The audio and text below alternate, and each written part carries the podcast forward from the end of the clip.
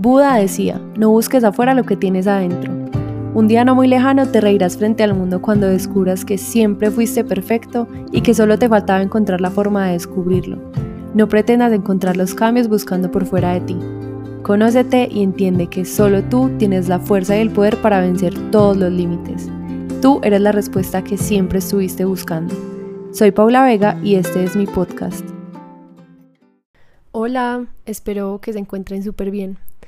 Hoy quiero hablarles de un tema que en este momento me sale del alma, entonces espero que lo disfruten. Yo creo que una misión que tenemos todos los seres humanos en común es venir al mundo a conocer nuestra sombra y entenderla y amarla.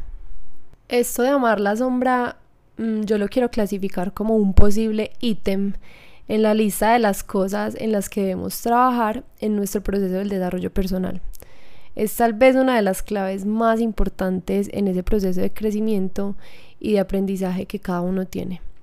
Yo creo que es fácil reconocer que todos tenemos nuestra sombra, nuestro lado oscuro, que está compuesto por todos esos defectos y todos esos comportamientos que de pronto muy dentro de nosotros sabemos que no están del todo bien.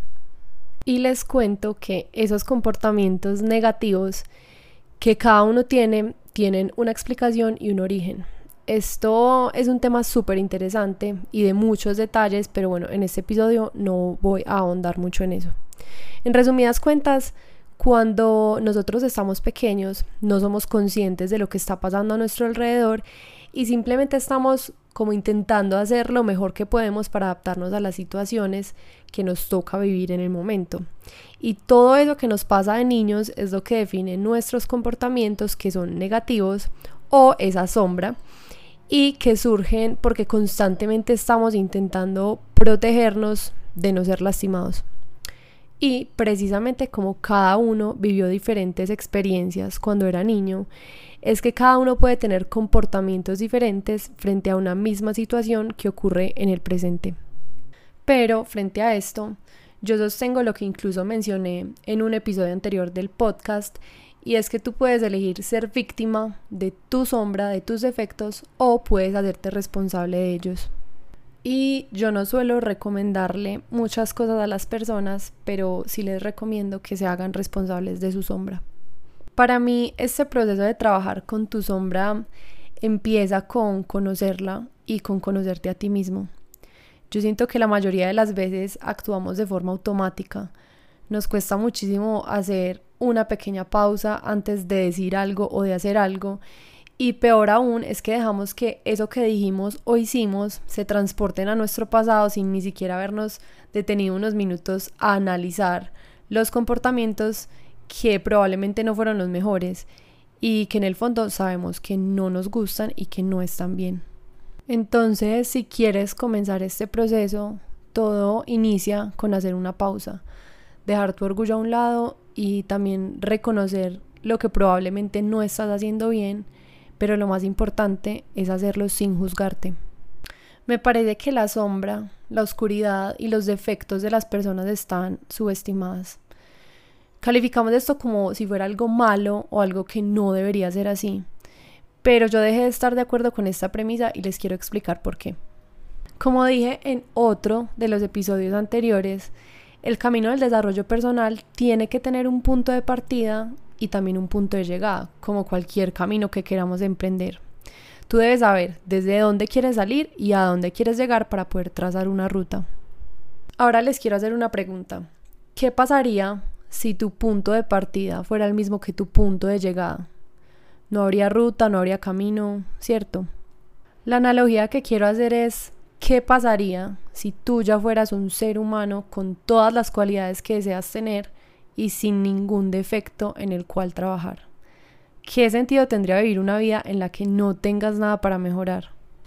Y con esto quiero llegar a que tus defectos y tu sombra son quienes, en parte, le dan sentido a tu vida.